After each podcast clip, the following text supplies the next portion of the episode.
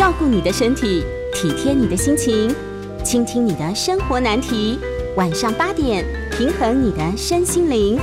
欢迎收听《全民安扣名医时间》。大家好，这里是九八新闻台，欢迎收听每周一到周五晚上八点播出的《全民安扣》节目。我是亚东纪念医院放射肿瘤科许成雄医师。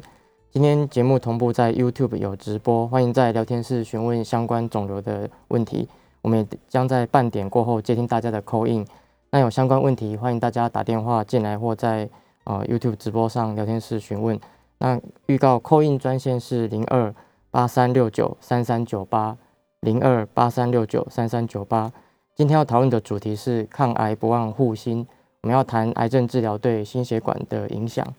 那我本身是放射肿瘤科的专科医师，所以今天啊要聊是说，主要是在癌症的治疗过后，那与心血管疾病这边会产生怎样的交互作用？有两者会碰撞出怎样的火花？那在大家可以看到，因为有有看直播的朋友，那目前台湾呢十大死因的第一名，从民国七十一年开始，哦第一名就是恶性肿瘤，一年有将近四万多到五万名的呃病人因为恶性肿瘤死亡。那紧接着第二名，第二多就是心脏疾病。那当前两大哦死因，像恶性肿瘤以及心脏疾病，两者互相碰撞出火花。因为现在癌症的治疗相当的进步哦，不管是手术、药物治疗、放射治疗，那许多癌症在治疗过后哦能够得到长期存活。那长期存活之后，那在生活品质方面，如何控制好本身的心血管疾病哦，让我们热火抗癌成功之后还要能热火？我们今天就要讨论这个题目啊，这是一百零七年第一名的十大死因是癌症。那其实今年来讲，卫福部又有更新哦，最近的呃死亡原因，其实第一名一样还是恶性肿瘤，不过呃死亡的人数上升到每年有五万人。那心脏疾病呢，每年有两万名心脏呃因为心脏疾病而死亡。那可以看到哦，说癌症来讲，以以第前几名来讲，像乳癌、肺癌。来说哦，很多在经过药物治疗跟放射治疗啊，在心脏这边会受到轻微的损害。那长期存活下来，那我们心血管要怎么预防？今天节目会在会在讨论。那首先提到说，以哦一百零九年最新的死因来讲，其实这这一百零九年的是一个蛮关键的一年呐，因为我们常常在平面或报章媒体听到一一百零九年是二零二零年，我们的全年的死亡人数有十七万三千人。那可是全台湾出生的人数却只有呃十六万五千人，所以这是占台湾人口开始哦负成长的一年。那常常平面或报章杂志都说这是一个生不如死开始的一年。那所以其实呃大家呃各位呃线上的朋友也是要多好好注意自己的健康。就除了说二零二零年新冠疫情哦延延续到今年，那一些慢性疾病来讲也是要特别注意，像呃第一名癌症，第二名心脏疾病，那第三名就是我们常见的肺炎。不过这边的肺炎是。像一般常见的哦，像流感或呃细菌性造成的肺炎，倒不是说哦因为新冠肺炎而有要排名上升或下降。那第四名脑血管疾病就是像啊现在天气开开开始入秋，秋冬变冷，那因为心血管疾病而死亡的病人每年是啊排在第四。那其实十大死因里面来讲，虽然说癌症排第一名，但是第二名心脏疾病，第四名血管疾病，还有第五名糖尿病，第七名高血压的疾病。来讲啊，这些来说，其实十的十大死因里面，跟心脏血管相关的就高达四五五位。那我们接下来呃会谈到说，那以台湾癌症是死亡人数的地名，那那癌症里面呢，又呃全身从头到脚其实都有可能产生癌症。那十大癌症里面，哦像第一名就是各位观众朋友、听众朋友也常常。听见呢，像第一名，全台湾人数来讲，发生率第一名是大肠直肠癌哦。其实现在蛮多哦，像名人啊，不管演艺圈的名人或政治的名人，也蛮多人因为大肠癌哦疾病那接受治疗，也有抗癌成功的蛮好的案例。那第二名是肺癌，那第三名是女性的乳癌，第四名是肝癌，第五名口腔癌。那至于说六七八九十名，其实每年有一些呃排名上的小变动，但是。前几名呢，像大肠癌、肺癌、乳癌、肝癌，呃，这是蛮固定的。那今天提到的，呃，像癌症还有心血管疾病，其实主要会提到说，像十大癌症里面，各位听众朋友可以了解，像第一名的虽然是大肠直肠癌，那可是第二名，呃，肺癌，然后第三名乳癌，这些在治疗的过程中，哦有可能接受药物、化学治疗以及放射线治疗。那在胸腔部位的肿瘤，这些就占全部癌症人数的将近快四分之一名。因为一年来讲，呃，全部的癌症人数诊断大约有十一万人左右。那肺癌就诊断了将近一万三千人，那乳癌也将近一万两千人，所以这两者加起来，哦，可能就将近两万六七千人。所以四分之一的病人在治疗的过程中，哦，需要特别保护心脏，因为这些病人是有可能将来长期存活的。所以在癌症治疗后，如何保护心脏，哦，成为一个长期存活、抗癌成功的的一个病人是相当重要的。那我们可以另外看到说，那其实刚刚讲癌症的诊断数，哦，一年十万个，听起来很恐怖。可是其实，呃，各位听众朋友不要因此而吓到，因为其实现在目前来讲，癌症抗癌的成功率算蛮高的。因为以目前台湾的统计数据来看，哦，像刚刚讲十大癌症里面，那常见的呃大肠直肠癌、乳癌、肺癌来讲，那我们今天主要会以呃女性的乳癌那以及肺癌。这几个跟胸腔肿瘤比较有关的为主。那嗯，以我们目前在讲的乳癌为例，其实乳癌的治愈率、成功率还蛮高的。以台湾的数据来说，五年来讲，平均的存活率都将近有五呃九成以上。也就是说，十位呃诊断呃乳癌的病人来讲，五年之后大约有九有九成以上哦都是可以抗癌成功治愈的。那这是指呃不分一二三四期，当然越越早期诊断、早期治疗，呃，成功率就越高。像乳癌的第一期、第二期，治愈率、成功率都有九成以上。哦，所以各位听众朋友，如果在线上有女性同胞，或者是家里有其他呃女性的家人，啊，其实她每年定期要做呃乳乳癌的乳房 X 光摄影。那在刚刚讲到这张五年治愈率这么高，那这些病人存活下来之后，哦，看来成功，经过开刀、化疗、放射治疗治疗后。那要该注意的是哪些呢？啊，今天节目后续会再一一介绍。那我们接下来会聊到，那我们就举乳癌为例。那乳癌的治疗呢，一般常见的都会诊断哦，一开始先接受 X 光摄影或是乳房超音波，发现有肿块。那发现到肿块之后，一般来讲，不管是在呃诊所或地区医院，就就转接到呃有开刀大型的医院进一步治疗。那一般来说，乳癌的早期，呃，诊断出来之后，哦，除了说有比较呃一二三四期有转移的情况之外，否则大部分都会局部做开刀手术切除。那我们这边先谈呃一般常见的状况，就除了转移的病人，那局部诊断出有乳房的硬块或钙化点，我们会一般会先穿刺，证实说这是癌细胞的种类。那证实癌细胞之后。进一步就根据它的级别一二三期给不同的治疗顺序。那大部分的顺序是直接先开刀，因为像乳乳房呃侵犯的范围，开刀的大小范围也有不同。那目前现代用的比较先进的开刀技术，一般来讲在比较早期啊是乳房发现有病灶啊就做全乳房切除。那目前来讲哦已经医学证实说，如果乳癌的大小级别没有超过。啊，四分之一象限，那我们就可以只开局部的的清清除手术，把乳癌拿掉之后，那后续再追加放射治疗就可以。对，那可是这样子虽然取代了哦全乳房切除，可是换来的哦我们要控制率来讲，五年来讲成功率也都九成以上，只是说哎后续追踪，毕竟在胸腔的放射线治疗，那心脏也会铺入相对呃相对低的放射剂量。那我们呃下节目下半段就会介绍放射治疗到底对乳癌会产生怎样的影响。那各位听众可以先对哦乳癌的治疗顺序，像哦比较初期先先直接开刀，那根据开刀的级别，后续后面决定要不要化疗。那其实化疗本身还有放射线哦，虽然说癌症被治愈控制住了，可是后续啊这些化疗啊或放射线对心脏有什么影响呢？那我们接下来会再介绍。对，那接着呢？其实我们刚刚以乳癌为例，那不止乳癌，胸腔的肿瘤，一般讲肺癌啊、胸腺癌、食道癌，只要在胸腔周围附近，哦，有可能接受放射治疗或化学药物，其实都有可能被影响。那我们这边提到一般常见的一些哦，跟癌症治疗比较相关的心血管疾病。我们这边讲是说癌症治疗后，然后有些是哦先天，比如说在治疗当下哦，就有一些高血压、心脏病，然后这些待会也会再再提到。那我们先先讲癌症治疗本身相关的。那首先提到说，因为其实心血管疾病呢，跟治疗我们常见的大致有四四个种类。一个是说心脏，我们人哦，心脏在胸腔的偏左边。那一般癌症的治疗，不管药物或放射线，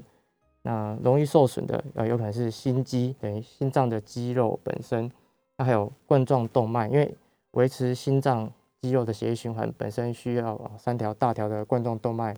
去供应啊心肌。那另外呢，心脏本身内部也有许多的瓣膜啊，心脏在收缩舒张的时候。它的里面有一些瓣膜，避免血液回流，哦，回流的方向要一致，所以呃中间有瓣膜。那另外在哦维持心跳收缩舒张，哦心率有一个规律，哦心脏有一个产生电气的节律点，哦那像这这四个部位来讲，都可能因为化学药物治疗跟放射治疗而受损。那另外我们以乳癌为例，因为因为我们今天为什么以乳癌为例？因为乳癌的病人相对比较多，而且长期存活后，这些是要需要特别注意的。那，呃，我们就继续讲，像放射治疗，其实因为就等于左边跟右边乳癌的治疗来讲，左边因为离心脏比较近哦，所以针对放射治疗后可能产生的剂量，我们以标准剂量来讲，比如说呃，乳癌整个放射治疗的疗程，哦，每天照一次，一次。啊，每天一次，那整个疗程下来，目前有二十天到三十天不等的疗程。那一个疗程接受下来，虽然照射整个乳房的范围，那可是心脏哦，心脏也在胸腔的的左边。那照射乳癌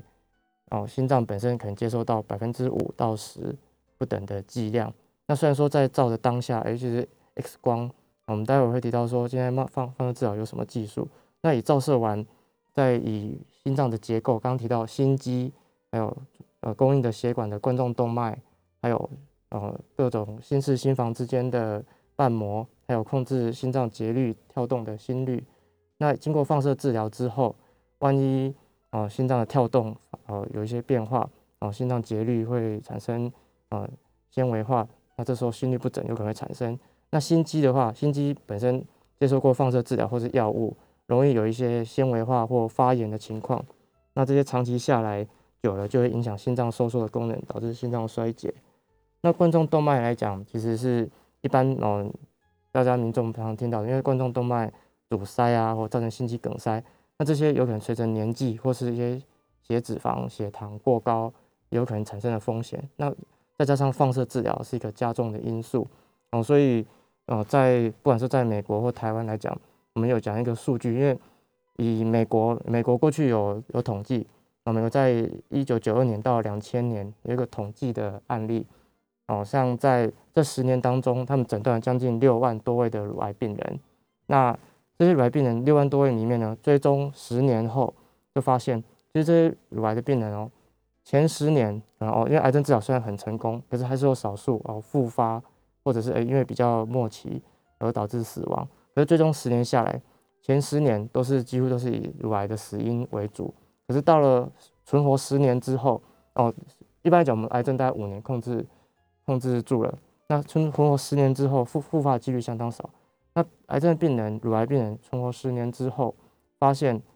这些病人来讲，等于癌症是治愈了，可是本身会有什么风险？就是容易死于心脏血管的疾病。哦，所以我们这边我们会，我我这里本身会讲有有十年的黄金交叉。乳癌的病人在前十年可能本身死于乳癌的因素，呃为主，在十年之后，等于是要好好养生，来注意心血管疾病的风险。那我们这个阶段可能就先讲到这边。那目前以呃心血管的呃产生的风险呃告一个段落。那我们下个阶段会再介绍说，到底放射线治疗本身会对呃心血管这边有什么风险？那我们该怎么预防呢？那我们先休息一下广告之后，继续回到全民扣印节目。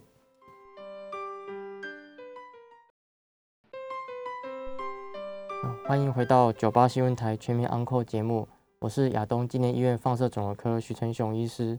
啊，今天晚上八点播出的全民安扣节目也同步在 YouTube 有直播。那欢迎在聊天室询问相关问题，或待会后半段有扣印。那我们就延续呃前半段的议题，我们接着谈放射治疗到底哦对心脏这边有什么影响？那各位在线上的朋友或是 YouTube 上的朋友，我们就一边一边讨论。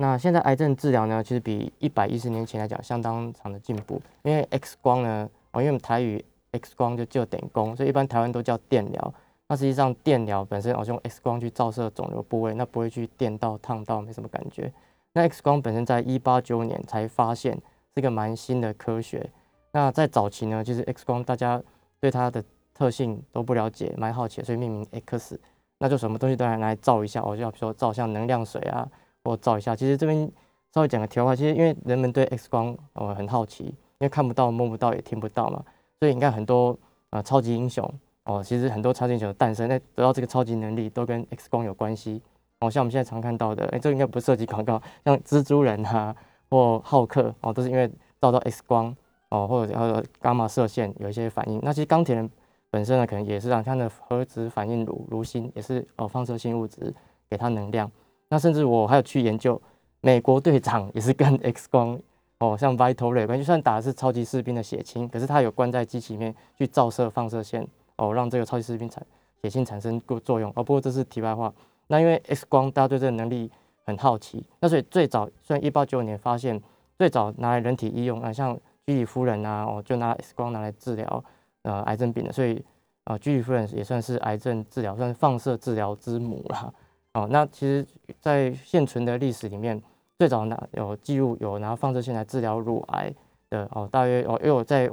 图画上哦清楚画下来，是一个在法国的一个外科医师。哦，他的因为法文可能没有，我就用英文的发音叫 Chicotot。他在一九零七年有个自画像，就是他拿着当时比较简陋的 X 光管，那那个电的伏特，因为 X 光的产生原理是用高能量的电子哦加速呃加压，那它的伏特大概是千电子伏特左右，那放出的 X 光是比较表浅的，那直接哦在乳癌的表面来治疗。那当时的辐射防护的概念哦，不像现在哦，我谈到辐射就呃很很怕哦，还要穿铅衣啊、铅隔板，当时就直接在病人的旁边哦，就用着。这 X 光管直接治疗，然后而且还去量它的电流数以及它的电压。那经过放射线经过一百一十年来的进步，我其实也知道辐射哦可能会对人体有危害，诶也不能长时间接触。但是治疗肿瘤本身是相当安全的。我们的能量来讲，也从哦以前的千伏特变成百万伏特。哦像这样来讲，能量虽然哦加倍了，但是诶照射的方式相当精准哦，可以精准的像这样以电脑断层扫描过后，可以精准的。哦，零点五公分以下的肿瘤都能够定位得很清楚，那能随着呼吸的移动去追踪肿瘤的位置。所以这放疗呢，从一九零几年一直到现在哦的进步，一百一十年来进步相当多。我，可以把肿瘤看得无所遁形。那照射的范围呢，哦也相当的精准。但是呢，还是会有一些后遗症，我们必须要呃要来说明。因为像如果说哎 YouTube 直播的观众可以听可以看到哦，在这放射线。要照射乳癌哦，预防照射范围，它虽然说也是切过呃胸口的表面的放射线，就算 M X 光没有痛觉也没有感觉，那这样子经过放射线治疗之后，那可能残有的癌细胞会被我们清除是没错，可是这样子的放射性的剂量哦，心脏就在它的附近，所以经过治疗，虽然哎呀刚刚提到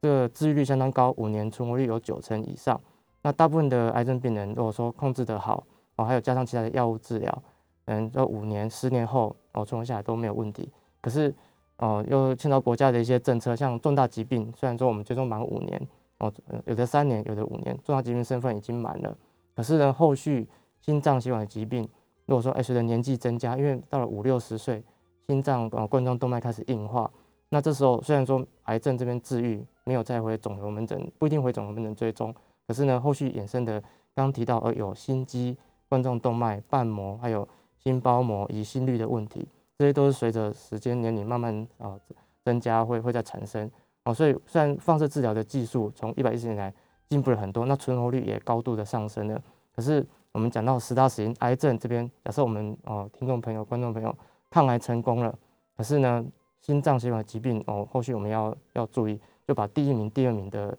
的哦头号杀手给主要原因给控制下来，那接着呢我们才能够呃。呃，乐活抗癌的的人生。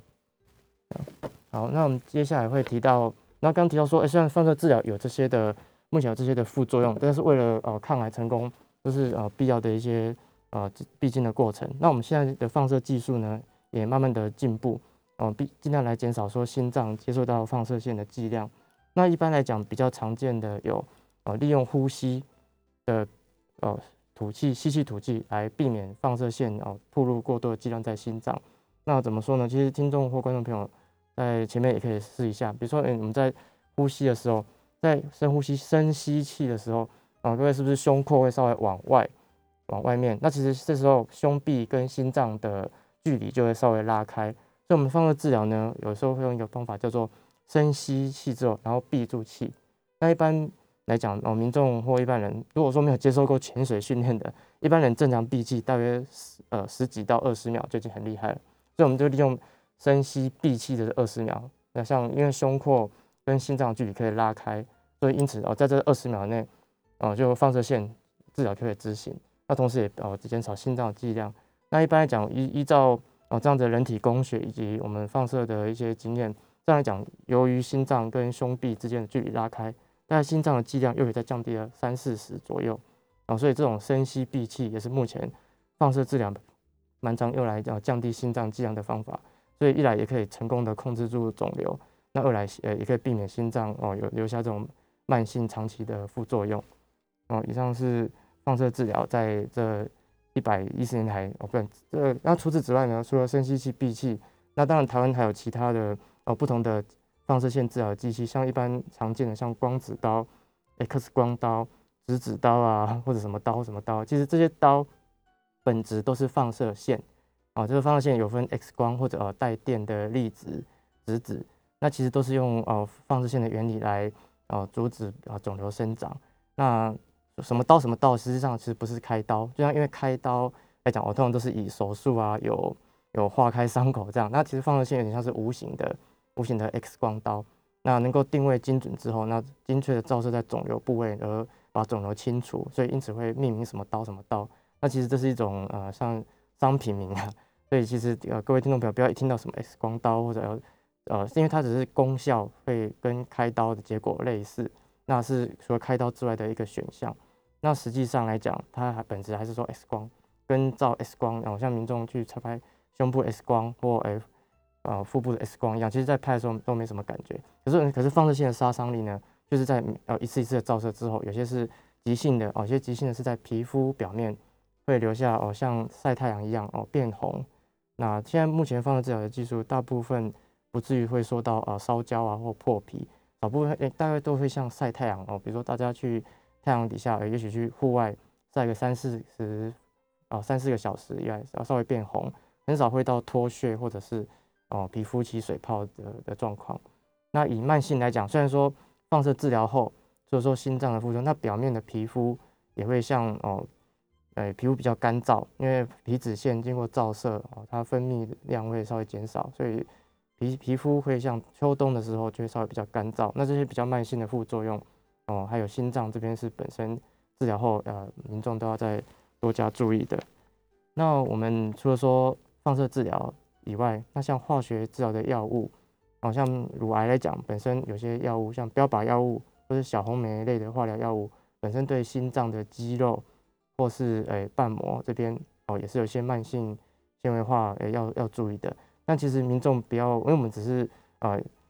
根据过去的研究经验来提醒大家说，诶这些药物本身有这些风险。但是因为现在目前医学上都会把剂量哦定得很精准，像放射线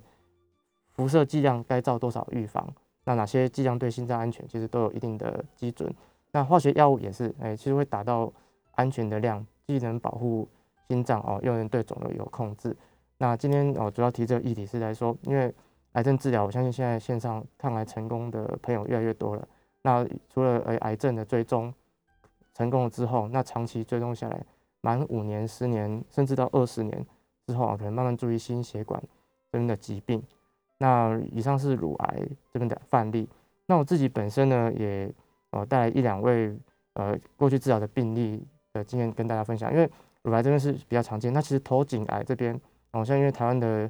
的烟酒槟榔的族群也有有一些，那我们这些本身我也治疗过哦，像鼻咽癌或咽喉癌的病人。那其实线上的朋友呢也有听，像国外有些不管说韩星啊，或是好莱坞的明星，有些有咽喉癌或鼻咽癌。那这些咽喉癌或鼻咽癌，大部分假设是不适合开刀的，那大部分其实也有接受放射线治疗。那他们在这些呃像咽喉癌跟鼻咽癌病人接受放射治疗过后呢，其实控制率也是相当高的，尤其是鼻咽癌哦一二期接受放射治疗加化疗，存活率也都有九成以上的成功率控制率。哦，所以像哦，不管是韩星，有人也有鼻咽癌，那也就这里本身有治疗成功的案例。可是呢，他们我举一个案例哦，比如说他也是个五十几岁的的先生，那下咽癌哦，经过放射治疗跟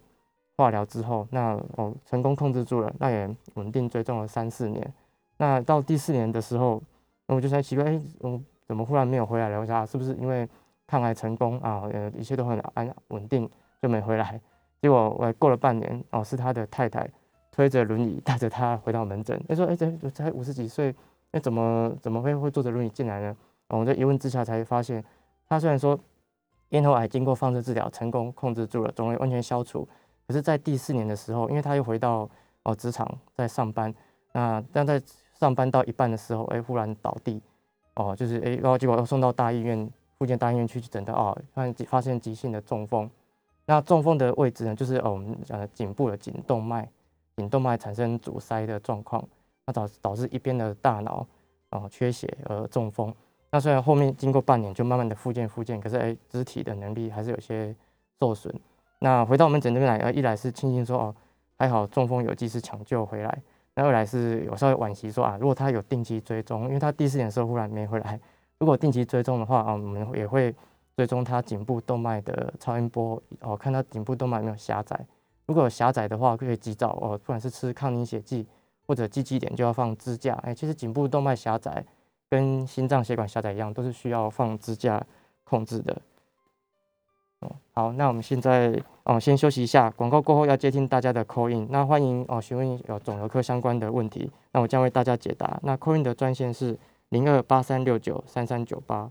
好，谢谢大家。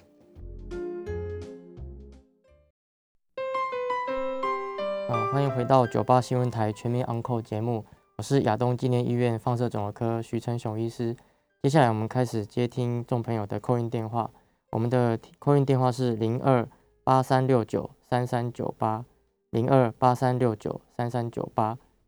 哦，那我先看，因为现在 YouTube 直播上已经有民众有问题，让我先回应。那 YouTube 上有林先生回应的问题是说，他经过胃镜。哦，他想询问的是，经过胃镜要早早期侦测胰脏癌，那在我们医师的观点，呃，建不建议用胰脏癌用超音波的方式，呃，来来监测？那我这边先回应说，因为胰脏癌来说，因为胰脏它的位置哦比较尴尬，也比较看，就是它刚好在胃十二指肠的后面，所以一般来讲有空气，胃里面有空气或肠子有空气的话，就容易遮掩住。所以内视镜超音波来讲。主要是看哦，十二指肠接胰脏头的位置，所以要是能侦测胰脏癌的话，可能做早期的胰脏头头部胰脏接十二指肠的位置的肿瘤才能看到。一般不会建议哦，常规一直做超音波内视镜去侦测胰脏癌。如果说真的有怀疑的话，比如说哎，从血液中，哦，像有些抽血指标，不管是说胰脏分泌的一些哦，胰脏分泌的分分泌的激激素，还有呃肝指数。黄疸啊，有些早期会用黄疸来表现，那不然就是呃像这边讲讲，电脑断层也是一个工具，但是先通常会先用比较非侵入性的的超音波来检查。那因为超音波常常会有空气的关系，胰脏头没办法跟哦整个全貌没办法看清楚。如果医师对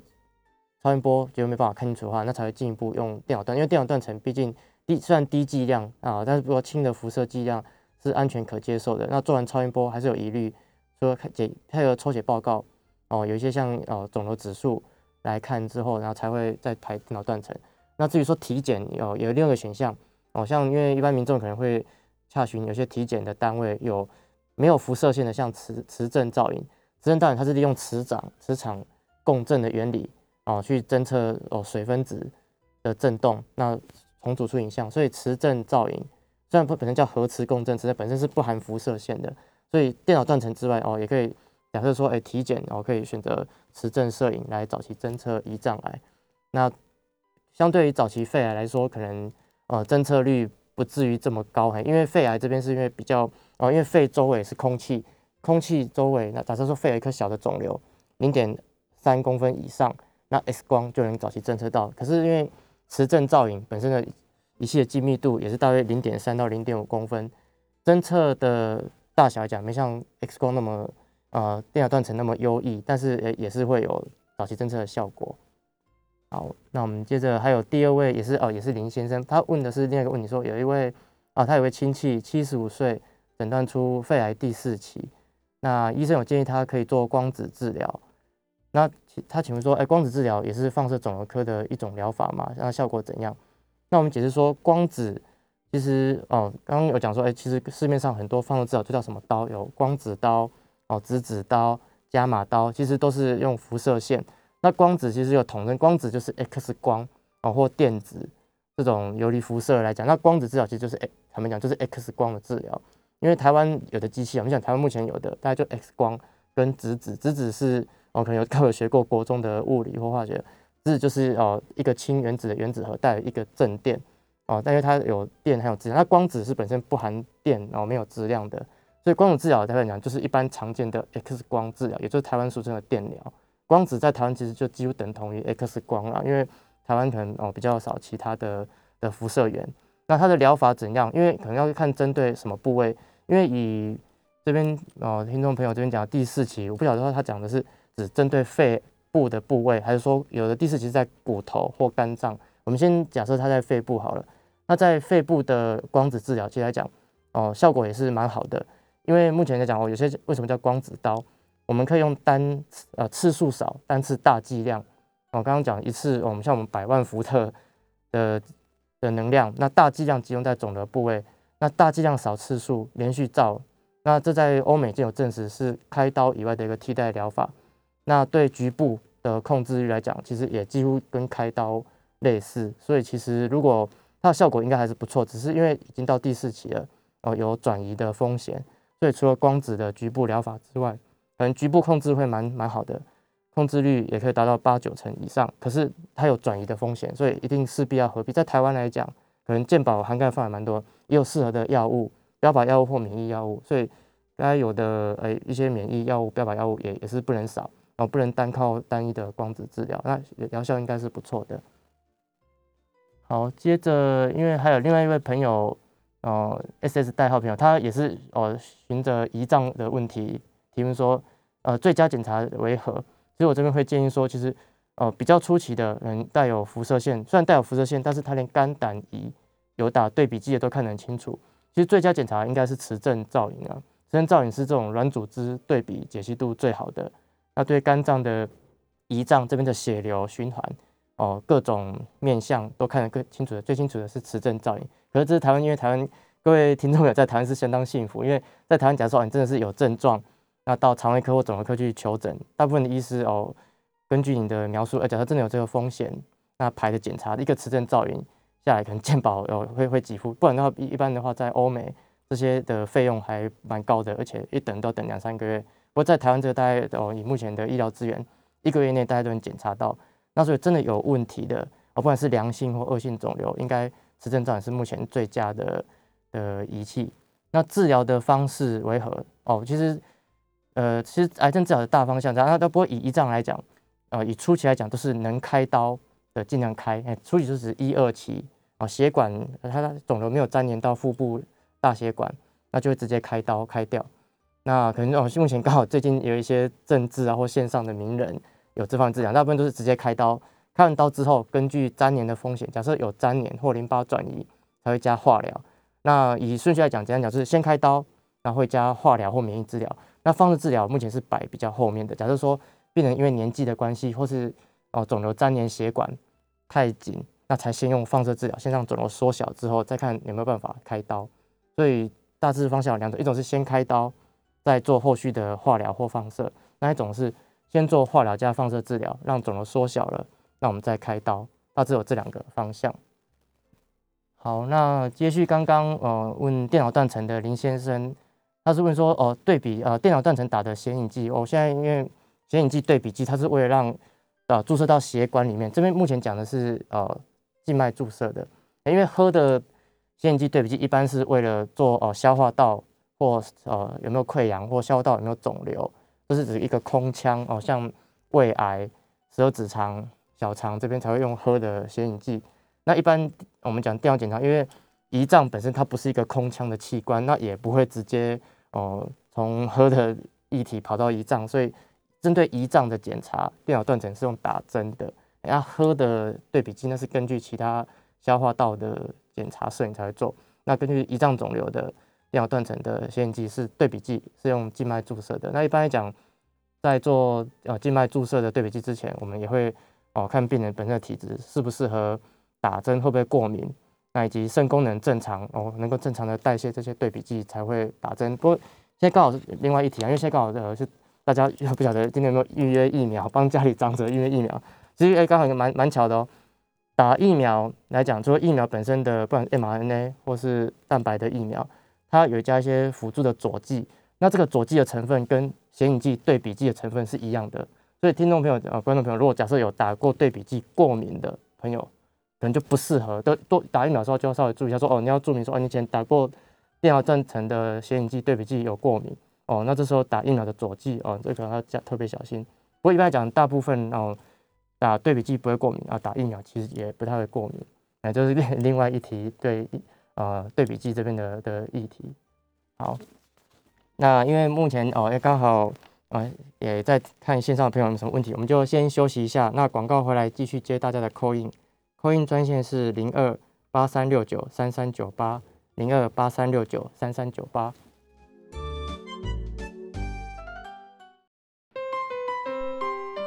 好，欢迎回到九八新闻台全民 Uncle 节目，我是亚东纪念医院徐成雄医师。接下来继续听要接听众的扣印节目。那目前哦有一位潘小姐在线上，那扣印的电话是零二八三九八三三九八。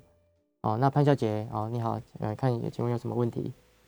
喂，徐医师您好，我是我一个好朋友问的，他是一 A B N 患者，他是 A B N 在右后方，他目前做过伽马刀照射，已经照射后十年，检查一切正常，他有做过 M R I 脑波都正常，那请问一下，伽马的照射后，他的半衰期是几年才可以退掉？再请问一件事。请问，这与在一九四五年美国丢在广岛和长崎的原子弹的伽马射线一样呢？他可以吃哪些东西，或是做哪些措施，可以帮助把这伽马射线退掉呢？还有，他做完伽马射线后，他读书时会嘴巴苦，看电视会耳朵跳，而且你会有时候会晕。可是当他在弹乐器时，也不会跳和苦。可是这些都有用到脑部。那请问，做完伽马射线后？他这做完伽马射线的脑部有使用最大的次数和扣打吗？谢谢徐医师，谢谢您。哦，好，那谢谢潘小姐提问。那我这边回答，那其实 AVN 我先为听众朋友解说，AVN 其实就是动脑里面的动脉静脉结合的地方哦有不正常的凸起，那我们可以用开刀或放射治疗来来清除这个肿肿块。那它是个良性的脑部病变。那听众的朋友接受过伽马刀哦，伽马跟那个。也是一个射线放射线。那其实以现在的技术来讲，不管是以前或现在接受的伽马刀本身，它在治疗的仪器、治疗室当下哦，辐射源进到脑部的聚焦在肿瘤部位以后，那比如说不管是当下可能哦，伽马刀一般来讲是一次一到两次照射完了，其实当下治疗肿瘤部位身上之后也不会带放射线，也不会有残留，那会留下的是比如说肿瘤部位消除了没错，可是。旁边的正常血管哦，仍然会受到一些刚刚提到的脑血管也是会一些纤维化哦狭窄的问题，所以哦，听众朋友如果说有一些后续的神经症状，比如说哦，容易耳鸣，或者是诶有一些头晕的症状，也可能部分跟伽马刀照射后的一些血管哦纤维化或脑脑组织肿胀有关。那至于说身上是不带放射线的，那至于说提到一九四五年广岛的那个辐射线，因为那个辐射线真的到它都是用。有有半衰期辐射，一般是用铀或钋哦或镭产生的，那是有个放射元素残留在哦当地哦爆炸的粉尘。那放射治疗来讲，它虽然用的辐射源，它在治疗室打开进到脑部之后，那治疗完他就关起来，出了治疗室再回到家里哦，病人不然病人身上脑部都不会对家人哦有任何的影响哦，所以请其实他身上已经不带放射线的，请请放心。他真的有一些呃副作用，可以回肿瘤科或神经科的门诊，然后我们这边在追踪。好，谢谢。那我们再听哦下一位林先生的电话。您好哈，是您好。我想请问的问题是说哈，因为最近我们看到很多这个政治圈的名人哈，都相继罹患这个胰脏癌了哈。然后呢也了解到说，这胰脏癌其实它，如果你一旦有症状发现它的时候，基本上都是中晚期了哈。那就您这个专业的放总科的医师的立场而言哈，就您刚刚在节目中有提到的。如果你要对胰脏癌做早期的侦测的话，是不是这个电脑断层跟这个核磁振摄影还是相对来讲比较准确？因为我刚听您好像说，即使你是做经过胃镜做内视镜超音波，基本上只能看到胰脏头的部分，胰脏身体跟胰脏尾巴基本上就看不到，那腹部超音波根本就更看不清楚。那是不是如果要早期诊断的话，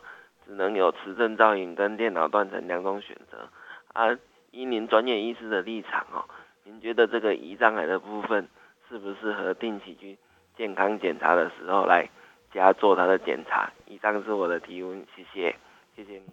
好好，那谢谢林先生提问。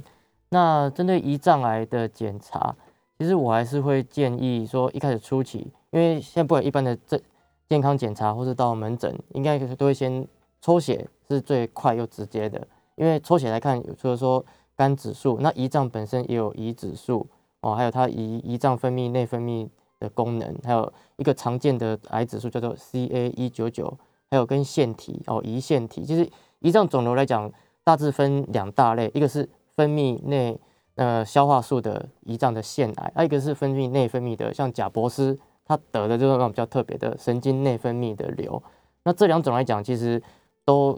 光靠抽血来讲都不能完全诊断。那就影像来讲，因为超音波本身有呃旁边周围气体，以及超音波内视镜只能看到哦胰脏头接十二指肠的位置。那电脑断层跟磁振还是相对哦，除了抽血再进一步检查的一个工具。那至于说呃常规拿来检筛检，我是认为。稍微保留态度，因为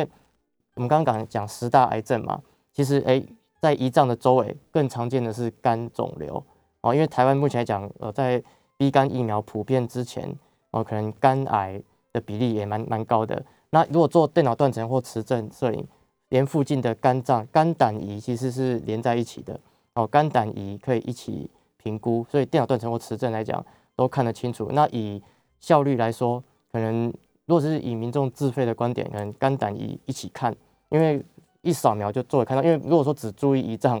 可是诶光靠抽血只注意胰脏，可是肝胆没看哦，这样又又有偏颇。所以我会建议到时候真的有体检的需求，就选肝胆胰的。一般来讲，其实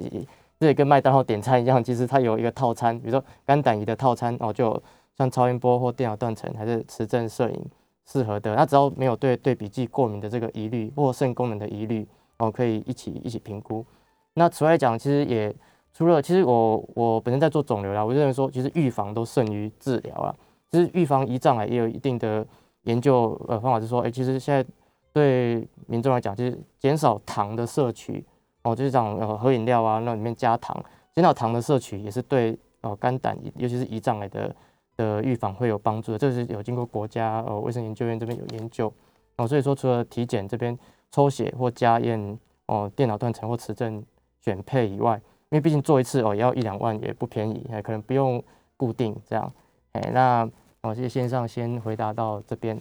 哦，那今天因为呃节目也接近尾声，那因为最后还有一个简短问题啊，那有线上有民众朋友问说胰脏摘除还能存活吗？我们这样回答是可以的。哎，因为胰脏本身有分泌胰岛素以外，还有分泌胰胰液、分泌消化液、消化脂质啊、代谢的功能。那摘除了之后，坦白讲，摘除它会连十二指肠的头部这边一起摘除，所以其实等于你的胃食物进来以后，就直接进到你的小肠里面，所以消耗的能力会稍微差一点。那嗯，可能油脂方面哦会稍微容易拉肚子，所以还还是能存活的，跟肾脏一样，拿掉是没问题，可是呃生活品质稍微下降一点。那今天节目的话就进行到这边，那我是亚东纪念医院徐成雄医师啊，也非常谢谢大家今天的收听，好，再见。